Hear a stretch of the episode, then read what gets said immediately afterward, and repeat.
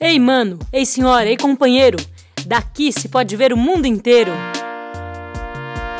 Daqui das vozes de Parelheiros, programa Vozes daqui de Parelheiros. Salve, salve galera! Me chamo Aleph, sou mediador de leitura da Biblioteca Comunitária Caminhos da Leitura e também faço parte do projeto Literatura e Direitos Humanos para ler, ver e contar Desenvolvido pelo IBEAC, nosso projeto tem fortalecido espaços comunitários de formação e diálogo sobre os direitos humanos a partir da literatura. Neste projeto, participam jovens mediadores e mediadoras de leitura das bibliotecas comunitárias da rede Litera Sampa. Hoje compartilhamos com vocês nossas discussões e leituras de trechos do livro Ensaio sobre a Cegueira, do escritor português José Saramago, publicada em 1995, sendo o primeiro autor de língua portuguesa a receber o Prêmio Nobel de Literatura premiado em 1998. Vem com a gente conhecer essa obra. Então, gente, é, sobre esse livro, a questão dos personagens é, foi meio difícil, porque no momento da leitura eu não sabia é, o porquê do não ter o nome do personagem, agora sabendo que os, o, o livro não está focado nos personagens, em si na questão da cegueira, né? Ao contrário do livro Conto de Aya, que mesmo sendo uma distopia, é, os personagens tinham nome. É, eu achei semelhante o caso da, da cegueira, assim, algo que aconteceu com a minha avó, né? Que ela ficou um ano e pouquinho cega.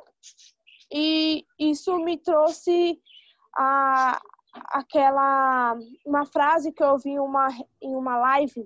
É, a realidade vivida é diferente da assistida. E é realmente isso. Eu assisti o sofrimento da minha avó, mas quando o Saramago ele começa o livro descrevendo a cegueira branca, né? Foi algo mais chocante assim para mim de certo modo, porque é diferente, né? Você tá com a pessoa que está sofrendo por algo e saber como que é que ela sente, né? E também foi um livro que foi um livro que não dá somente para gente ler com um olhar superficial, sabe? Só na questão das pessoas que começaram a ficar cega, houve uma epidemia ali e tal. Mas eu li mais trazendo isso para a sociedade é, assim, existem vários pontos na nossa sociedade que muitas pessoas estão cegas e não estão vendo isso, que é na questão da política, é, na corrupção, na internet, o discurso de ódio é o que a gente está pesquisando agora com Internet Lab, é, também com a questão do dinheiro, das pessoas pensarem mais no dinheiro do que no, no próximo, no amor, sabe? Então foi foi assim que eu li esse livro trazendo essa questão da sociedade. E a frase que eu mais gostei foi: é, é, dentro de nós há uma coisa que não tem nome. Essa coisa é o que somos. E é isso. Oi, gente. É, vou falar um pouco também sobre o que eu achei. É, eu gostei bastante do livro. É, foi um livro que me prendeu muito na leitura. O tipo de livro que, mesmo depois que eu paro de ler, eu fico pensando nele, tipo, fica na minha cabeça e eu fiquei uns três dias sem ler, porque é, aconteceu um negócio muito estranho de eu ficar sem enxergar do nada, tanto que eu tive que ir para o hospital. Imagina, você tá lendo ensaio sobre a cegueira e você do nada não enxerga. Aí, aí eu tive que dar uma parada na leitura, e aí quando eu voltei eu tive que ler uns. Um, voltar umas cinco páginas para conseguir entrar novamente e focar. E eu fiquei muito indignada com, com a forma que o governo praticamente abandona os cegos e o suspeito de cegueira, né? E lembra do desgoverno que a gente está vivendo, que não se importa verdadeiramente com as pessoas. É, eu, nossa, eu anotei muita coisa, muitas palavras que ele fala que eu não conhecia. A escrita me chamou muita atenção a forma com que ele se referia aos personagens. E o trecho que eu vou ler, que eu mais gostei, foi, foi no começo, na página 11, onde ele diz: Fizemos dos olhos uma espécie de espelhos, virados para dentro, com, com o resultado, muitas vezes, de mostrarem eles, sem reserva, o que estávamos tratando de negar com a boca. Foi isso, gente. Obrigada. O livro, eu não anotei muitos trechos porque eu preferi escrever mais sobre as minhas impressões da leitura, mas aí eu anotei um que é bem no começo, que é na página 18, na hora que o depois que o médico ele, ele fica estudando a noite inteira para saber sobre a cegueira do homem lá do carro, e aí ele acorda assim, ele tá com a mulher dele, aí ele fala que tem alguma coisa estranha, né? A visão dele. E aí ela fala assim: "Não vejo nada, a frase estava evidentemente trocada, não pertencia ao papel dela. Ele era quem tinha de pronunciá-la, mas disse-a mais simplesmente, assim, não vejo, e acrescentou, suponho que fui contagiado pela doente de ontem. E aí que eu pensei, eu não tava, não entendia muito por que, que o homem estava cego. E aí depois de eu ter lido isso, eu pensei, agora todo mundo que passou por ele, ou por aquele homem do, do que ficou cego no trânsito, vai ficar cego. E aí é o que acontece, né? Eu já pensei no cara que tinha roubado o carro, na talvez na mulher do cara também que ia ficar cega, enfim. E para completar a minha frase do começo, eu não tive dificuldade para com os nomes dos personagens. Eu achei que é até bem melhor, como a Bel falou, era muito mais fácil identificar, era muito mais fácil identificar a pessoa pelo pela característica dela do que pelo nome. Então era muito mais fácil saber da mulher do óculos, né, a rapariga, do que se ela tivesse o um nome. Para mim foi muito mais fácil. E também outra coisa, é, eu não sei se é por causa do, do, jeito que ele é escrito, mas nenhum acontecimento me surpreendia. Então parece que eu já sabia que pessoas iam morrer e que ia acontecer várias tragédias no livro, tirando a parte que as mulheres vão lá, né? Porque os caras querem estuprar elas, essa parte eu fiquei meio me deixou meio indignada. Foi a única também. Mas em questão de morte, como eles levavam, ah, morreu, vamos enterrar, né? Vai ter que enterrar, vamos enterrar. E eu gostei muito da mulher do médico. Acho que é a personagem que eu mais gosto no decorrer do livro é ela. E é isso. É, a página que eu vou ler trecho é a página 163 e ela começa assim. O Senhor é escritor. Como disse há pouco, tem obrigação de conhecer as palavras, Portanto, sabe que os adjetivos né, não nos servem de nada se uma pessoa mata a outra.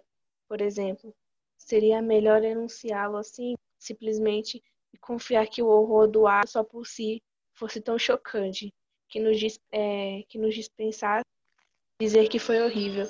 E eu fico fazendo isso com a questão dos óbitos, é, quantidade de óbitos que a gente tem da pandemia, né, do Covid. Quanto maior, menos pessoas ficam se chocando com a quantidade.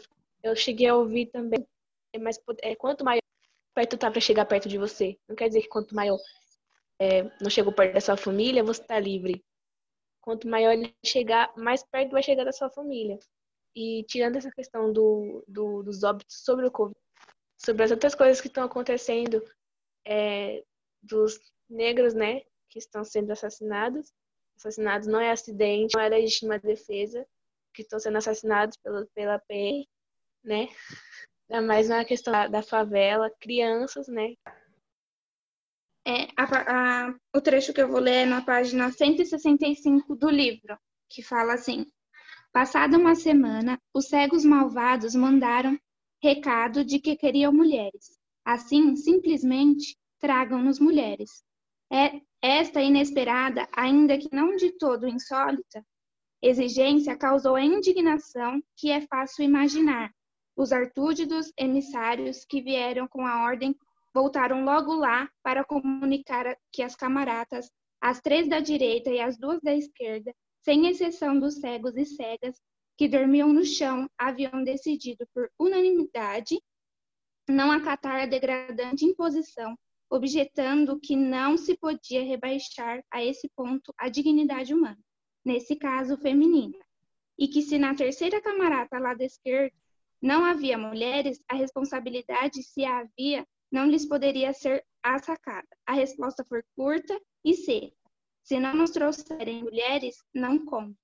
Mexeu muito comigo nessa essa última parte aqui, né? Que se não trouxerem mulheres, não comem, porque já estava um caos, já não, não chegava comida direito para ninguém lá.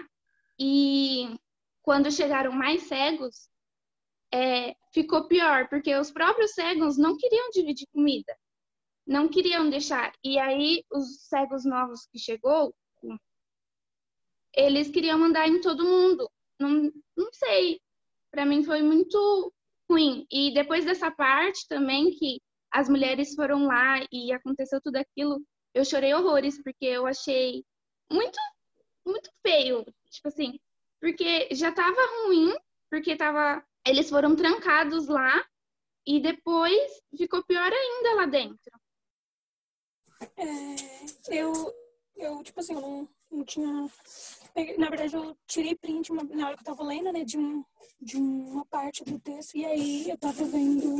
O que me chamou a atenção só foi uma frase mesmo, assim, de, dessa parte. Tipo assim, teve vários pontos do texto, mas como eu tava focado na leitura, acabei não, não printando ou, tipo, escrevendo nada do, do coisa que eu tava interessante se eu parasse, aí eu ia desconcentrar.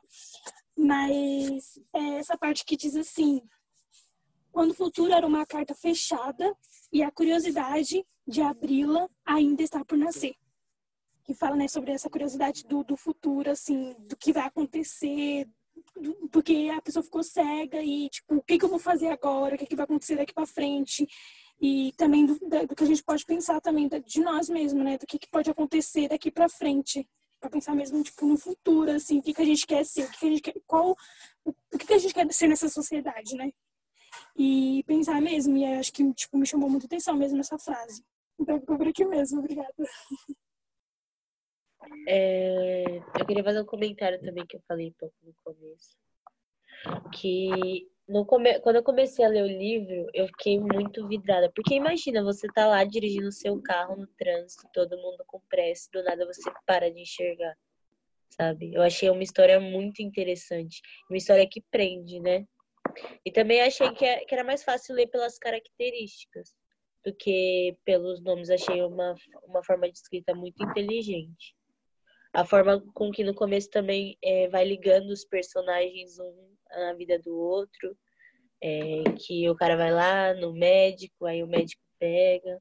É... que mais? Ah, teve uma, uma frasezinha assim, que foi quando o primeiro cego descobriu que o, do, que o ladrão do carro estava lá e eles começaram a brigar. E aí o médico veio intervir ele falou assim: é, eu, eu anotei aqui, porque essa, essa frase ficou na minha cabeça, eu acho que uns dois dias eu parei assim de ler o livro e fiquei pensando, né? Do que, pelo que a gente está passando também. Que ele falou assim: numa epidemia não há culpados, todos somos vítimas. No começo da, na quarentena eu vi muita gente, tipo, xingando o pessoal da China e, tipo, revoltado, mas na verdade ninguém tem culpa disso, sabe? E foi essa frase assim que ficou na minha cabeça. Gostei muito do livro, eu não terminei ele ainda, mas eu achei muito bom. Fiquei pensando quanto o livro mesmo me fez falta de pegar o livro na mão, porque isso realmente faz falta. Mas assim, pra mim foi muito bom também ler em PDF, só que eu também tive um pouco de dificuldade, porque meu celular tá horrível, gente. Mas assim, pra mim foi tranquilo, eu também não consegui terminar ele todo. E aí uma parte também que eu fiquei pensando bastante é onde o velho da venda preta, ele faz uma, vai fazer uma brincadeira com as pessoas que estão cegas para contar qual foi a última coisa que as pessoas viu no momento, quando ele é, cada um ficou cego. E aí foi a parte da ajudante de, de farmácia que disse assim: foi mais simples, ouvi, foi mais simples. Ouvi dizer que havia pessoas a cegarem. Então pensei: como seria se eu cegasse também? Fechei os olhos a experimentar, e quando os abri, estava cega. Parece outra, par... Parece outra parábola, falou a voz desconhecida. Se queres ser cego, sê-lo-ás. Então eu fiquei, tipo, pensando, né? Como eu vou falar de uma coisa que eu vi por, pela última vez de repente fiquei cega do nada? Foi aquilo que a Estela, ah, a Estela, a Estela falou, do medo, né? De de repente ficar cega do nada. Então eu fiquei muito assim, eu falei, meu Deus, como eu vou falar uma coisa que eu vi pela última vez e não posso ver mais? E eu fiquei muito agoniada, assim, sabe? Com essa brincadeira que o, o velho da venda preta fez, assim, no momento.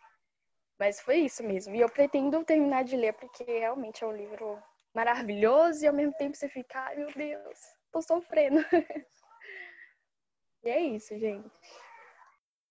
É, realmente esse negócio que a Sara disse sobre é, ter o livro em mãos, né, faz, faz muita falta. É o que eu sinto também muita, muita falta mesmo, porque torna, querendo ou não, torna a leitura cada vez mais prazerosa, né? É, eu anotei dois trechos, um foi o que a Ingrid falou também, que, que eu coloquei por mensagem. É, dentro de nós há uma coisa que não tem nome, essa coisa é o que somos. E tem a outra que é o difícil não é ter que viver com as pessoas, o difícil é compreendê-las. Tipo, compreender como que elas são capazes de fazer é, tanta maldade, tanta atrocidade, né? Como que elas é, com, compreender tudo isso é muito difícil, tá ligado? E eu só não anotei as páginas porque pelo celular, tipo, eu já anoto e já voltei já para não perder a leitura, senão também eu, me, eu ia acabar me distraindo também.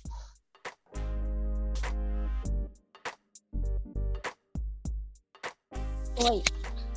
É, conforme eu fui lendo, eu acabo esquecendo de anotar algumas coisas, né? Mas eu anotei e é da página 18, que ele fala assim, é, a cegueira não se propaga por contágio, como, como uma epidemia. A cegueira não se pega só por um olhar cego de alguém. A cegueira é uma questão privada, questão privada entre a pessoa e os olhos com que nasceu. Aí foi essa parte que eu gostei, que eu acho que ele quer dizer assim que cada um tem um ponto de vista, né? Como a Celeste falou também. Então cada um enxerga as coisas de uma forma diferente. Mas aí foi essa parte que eu gostei, da página 18 do PDF. Eu, assim, eu tive grande dificuldade para ler. É... Para ler não, né? Foi mais para quando eu parava eu voltar de ler. Né? Tinha essa dificuldade. Porém, é, uma das minhas dificuldades que era a falta de nome dos personagens, que dificultava a minha imaginação das cenas, digamos assim. Depois que a Celeste explicou, fez tudo, tudo fez mais sentido, realmente. Aliás, muito obrigado, Celeste. E o trecho que eu separei foi da página 18, bem no início. A comissão agiu com rapidez e eficácia Antes que anoitecesse, já tinham sido recolhidos todos os cegos de que havia notícia.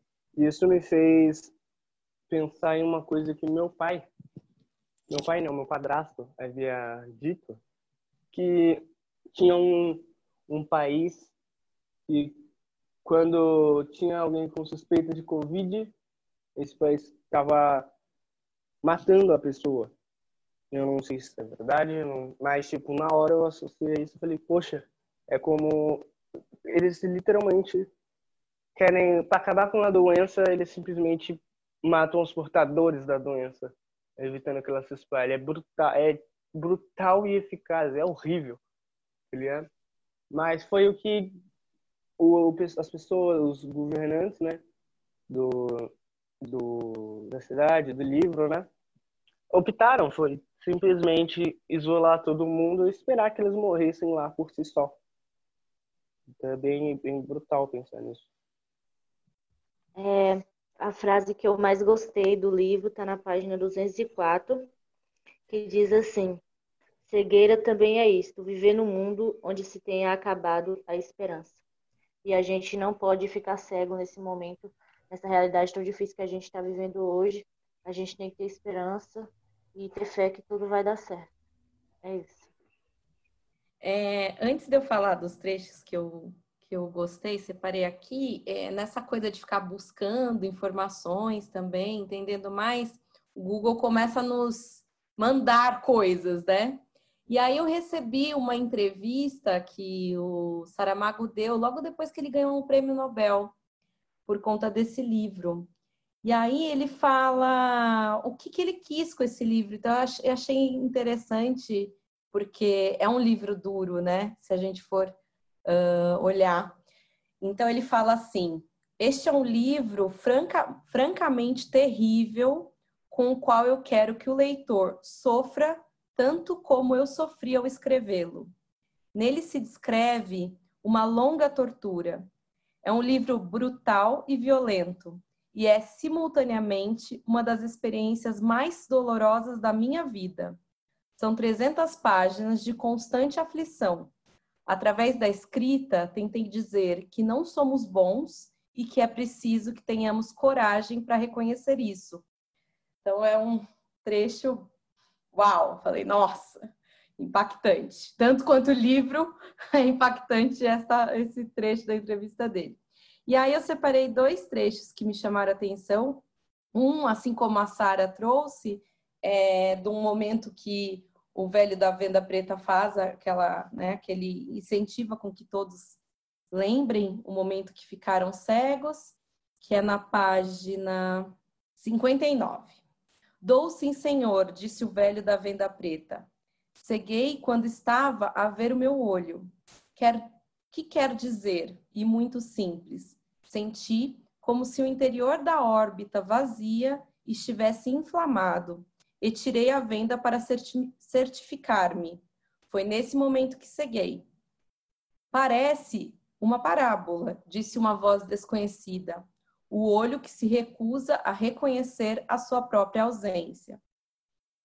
E o outro trecho, que também eu acho que tem bastante relação com esse, foi um bem no finalzinho, na página 146, que diz assim: Por que foi que cegamos? Não sei. Talvez um dia se chegue a conhecer a razão. Queres que te diga o que penso? Diz. Penso que não cegamos, penso que estamos cegos, cegos que vêm, cegos que vendo não vêm. Uh, então, esses dois trechos me fizeram ficar bastante reflexiva, assim, de quais são as minhas cegueiras, né? O que, que eu acho que eu estou olhando, mas não estou vendo? Então, é, e o que, que faz com que a gente às vezes se segue, né? Quais são os, os discursos, as falas, as situações, as seduções do dia a dia que às vezes nos levam a desviar do que a gente acredita. Uh, e como tem sido essa negação dessa cegueira, né? Quais perdas elas têm nos causado e quais ganhos às vezes nos causam. Fiquei também pensando nisso nesse processo da pandemia, teve um período que eu me distanciei um pouco das informações uh, das mortes, de como tava, tudo estava acontecendo, porque eu estava muito deprimida já. Então, eu precisei me distanciar um pouco para me recuperar e seguir, né? Então, me fez pensar bastante nisso e que situações que, que são melhores, se existe isso, né? Se existe uh, um lugar que é melhor a gente não ver, ou se é bem, é melhor sempre a gente enxergar tudo e, e nos colocarmos em, em relação a essas nossas visões. É isso. Trecho que eu separei para ler uh, é um trecho é, que, que assim representa um pouco do que eu achei do próprio livro, que é um livro muito visceral, um livro que tem uh, uns elementos muito fortes em relação a, a essa existência humana e, essa, e, como ele desenha também esse, esse espaço em que todos estavam vivendo, que é um espaço de caos e que não era só interno, né, mas também era externo. E aí o trecho uh, que eu trouxe está é, tá na página 59 também e começa assim: Não é só o estado a que rapidamente chegaram as sentinas, antros fétidos, como deverão ser. No inferno, os desaguadoiros das almas condenadas.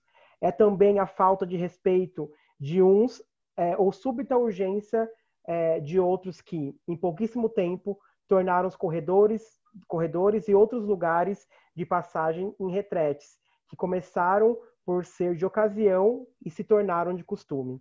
Os descuidados ou urgidos é, pens, pensavam: não tem importância, ninguém me vê, e não iam mais longe.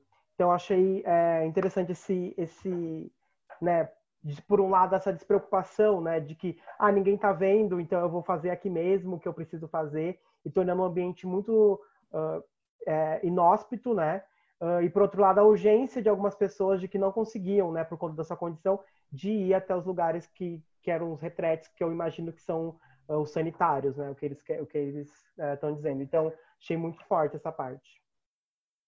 É, eu peguei um trecho da página entre a 39 e a 40,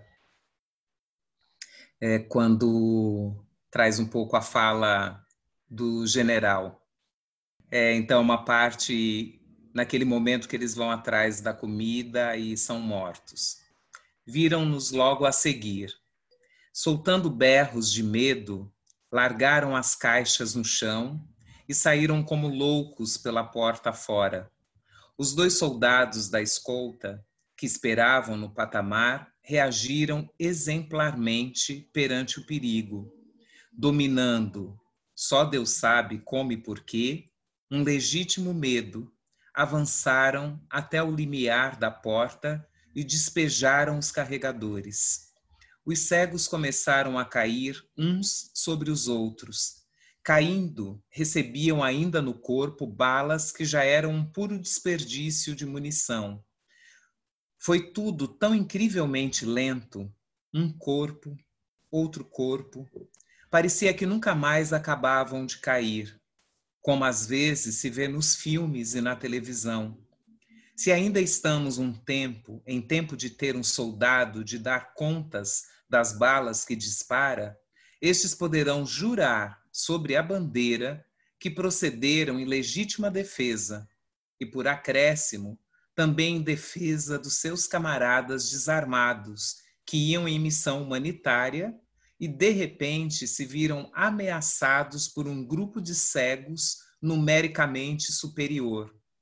Recuaram em desatinada correria para o portão, cobertos pelas espingardas que os outros soldados do piquete tremulamente apontavam por entre os ferros, como se os cegos vivos que ficaram estivessem a ponto de fazer uma surtida vingadora. Lívido de susto, um dos que tinham disparado dizia: Eu lá dentro não volto, nem que me matem. E de fato não voltou. De um momento para o outro, nesse mesmo dia, já perto do fim da tarde, a hora de render, passou a ser mais um cego entre os cegos. O que lhe valeu foi ser da tropa, porque senão teria ficado logo ali a fazer companhia aos cegos paisanos, colega daqueles a quem havia desfeito a tiros. E Deus sabe o que lhe fariam. Aí eu pulo um trecho.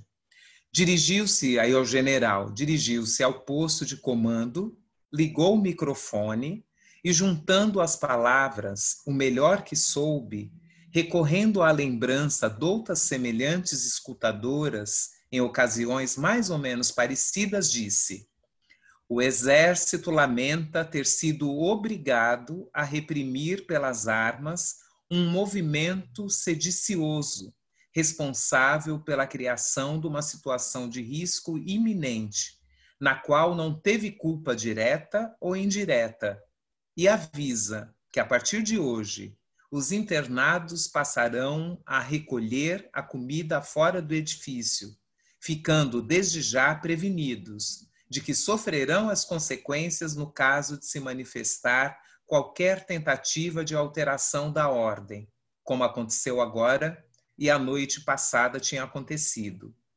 Fez uma pausa, sem saber muito bem como conviria terminar, tinha se esquecido das palavras próprias. Certamente as havia, só soube repetir: não tivemos culpa, não tivemos culpa. É o discurso do militarismo no Brasil para situações mais variadas. É chocante, chocante. Eu tenho o livro, essa versão é de 2006, é, e a página que eu escolhi é a 37, que é um diálogo entre a, o médico e a esposa. Fingiu que dormia quando a mulher se levantou. Sentiu o beijo que ela lhe deu na testa, muito suave, como se não quisesse acordá-lo do que julgava ser um sono profundo. Talvez tivesse pensado, coitado, deitou-se tarde a estudar aquele aquele extraordinário caso do homenzinho cego, sozinho, como se estivesse a ser lentamente garrotado por, por uma nuvem espessa que lhe carregasse sobre o peito e lhe entrasse pelas narinas, cegando por dentro. O médico deixou sair um gemido breve.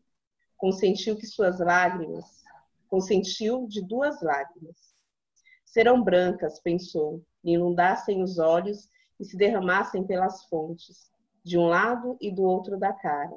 Agora compreendia o medo dos seus pacientes quando lhe diziam: Senhor doutor, Parece-me que estou a perder a vista. Ao quarto chegavam os pequenos ruídos domésticos. A mulher não tardaria a ir para ver se ele continuava a dormir. Estavam-se a fazer horas de ir para o hospital. Levantou-se com cuidado. As, a palpadelas, procurou e enfiou o roupão. Entrou na casa de banho, urinou. Depois virou-se para onde sabia que estava o espelho. Desta vez não perguntou: que será isso? Não disse. Há mil razões para que o cérebro humano se feche. Só estendeu as mãos até tocar o vidro. Sabia que a sua imagem estava ali, a olhá-lo. A imagem via-o a ele, ele não via a imagem.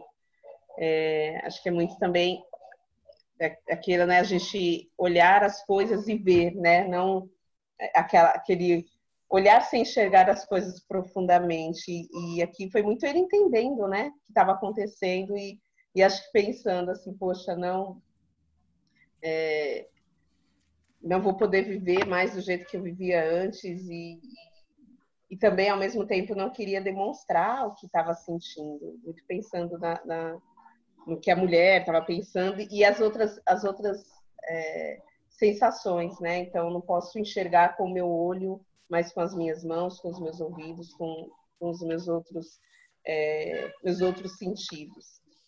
É, enfim, tem outras partes aqui, mas é, muitas do, do, que o grupo compartilhou. E aí eu queria agradecer a Celeste por essa super aula que faz a gente também enxergar o livro de outras formas. Gratidão.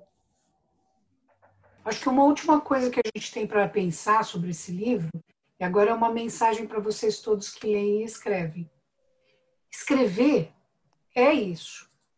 É transformar em imagem aquilo que o outro não pode ver. Né? Quando eu leio o que o Saramago escreve, eu vejo o que ele quer que eu veja, mas que eu não posso ver, porque eu não sou ele. Então, as palavras, o trabalho da escrita é necessariamente um trabalho de fazer visível aquilo que o outro não pode ver. Então, quando a gente pensa, por exemplo, no discurso para cego, a gente vê a descrição, né, os descritivos que são feitos para que aquela pessoa possa compreender o que é uma foto, por exemplo. A Bel estava falando das fotografias. E quando a gente escreve, a gente tenta trazer no texto, construir com palavras aquilo que o outro não pode ver na foto. Então, lembram de uma passagem que o, o sujeito conta do museu, ele vai falando dos quadros, né? Ah, o quadro tem isso, tem uma, tem uma mulher saindo de uma concha. Quando a gente pensa nos quadros mais conhecidos, a gente vai reconhecendo aquelas imagens. E o que o Saramago faz nesse livro é dizer: o ensaio sobre a cegueira é o trabalho do escritor. Então, essa é a ideia também que eu queria deixar para vocês. Essa ideia que a gente começou lá nas Cidades Invisíveis, que é vocês irem escrevendo o que vocês veem, para que outras pessoas vejam o que vocês veem. Isso também é um trabalho da consciência. Do mesmo jeito que a Esther disse, ah, acho que todo mundo tem que ler esse livro, eu acho que todo mundo também precisa ler o que vocês escrevem. Então escrevam, gente, porque escrever é isso também. É tirar os outros da cegueira, é contar para as pessoas, vejam o que eu vejo com aquilo que o Aleph disse, não é só a minha visão dos olhos, é mas a minha visão interior, o que vê a minha alma, o que vê os meu, o que vê o meu coração, meus sentimentos, as minhas emoções, né? Então, falar do mundo para o outro é um jeito de tornar o mundo visível, porque senão as pessoas também não sabem o que acontece. Então, escrevam, escrevam sobre o mundo de vocês, sobre vocês, sobre a experiência de ler, sobre tudo, porque escrever é um jeito de tirar as pessoas da cegueira também, de fazê-las ver o que elas ver aquilo que elas não podem ver com os próprios olhos. Eu não moro onde vocês moram, né? Agora por esse evento da internet a gente entra na casa das pessoas, as pessoas entram na nossa. Mas quando a gente conta da nossa vida, das nossas questões, das nossas experiências, a gente torna o nosso mundo visível e é isso que também é uma denúncia social importante, é isso também que é um exercício importante da literatura. Tá? Então, acho que esse é um, um duplo trabalho do Saramago. Ele fala do que não dá para ver e, ao mesmo tempo, torna visível. É um, um paradoxo maravilhoso.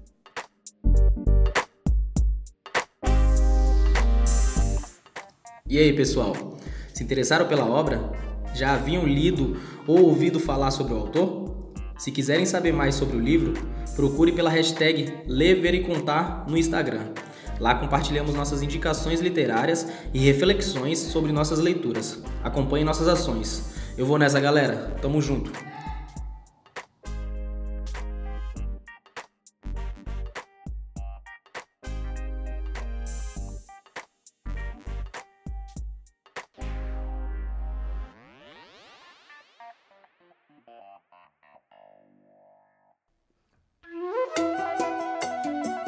Esse podcast é uma iniciativa da Agência de Comunicação Comunitária Vozes daqui de Parelheiros. É realizado colaborativamente pela comunidade, parceiros e parceiras que caminham ao nosso lado na estrada de tornar Parelheiros o melhor lugar para se nascer e viver. Conheça mais sobre o nosso trabalho no nosso site vozesdaqui.ibeac.org.br. Todas as terças e sextas estaremos aqui, comunicando nossos olhares, fazeres e saberes do nosso território, da nossa gente. Até a próxima! Ei, você quer saber quem fez o programa de hoje? Ah, só um minutinho que a gente vai falar todos os nomes.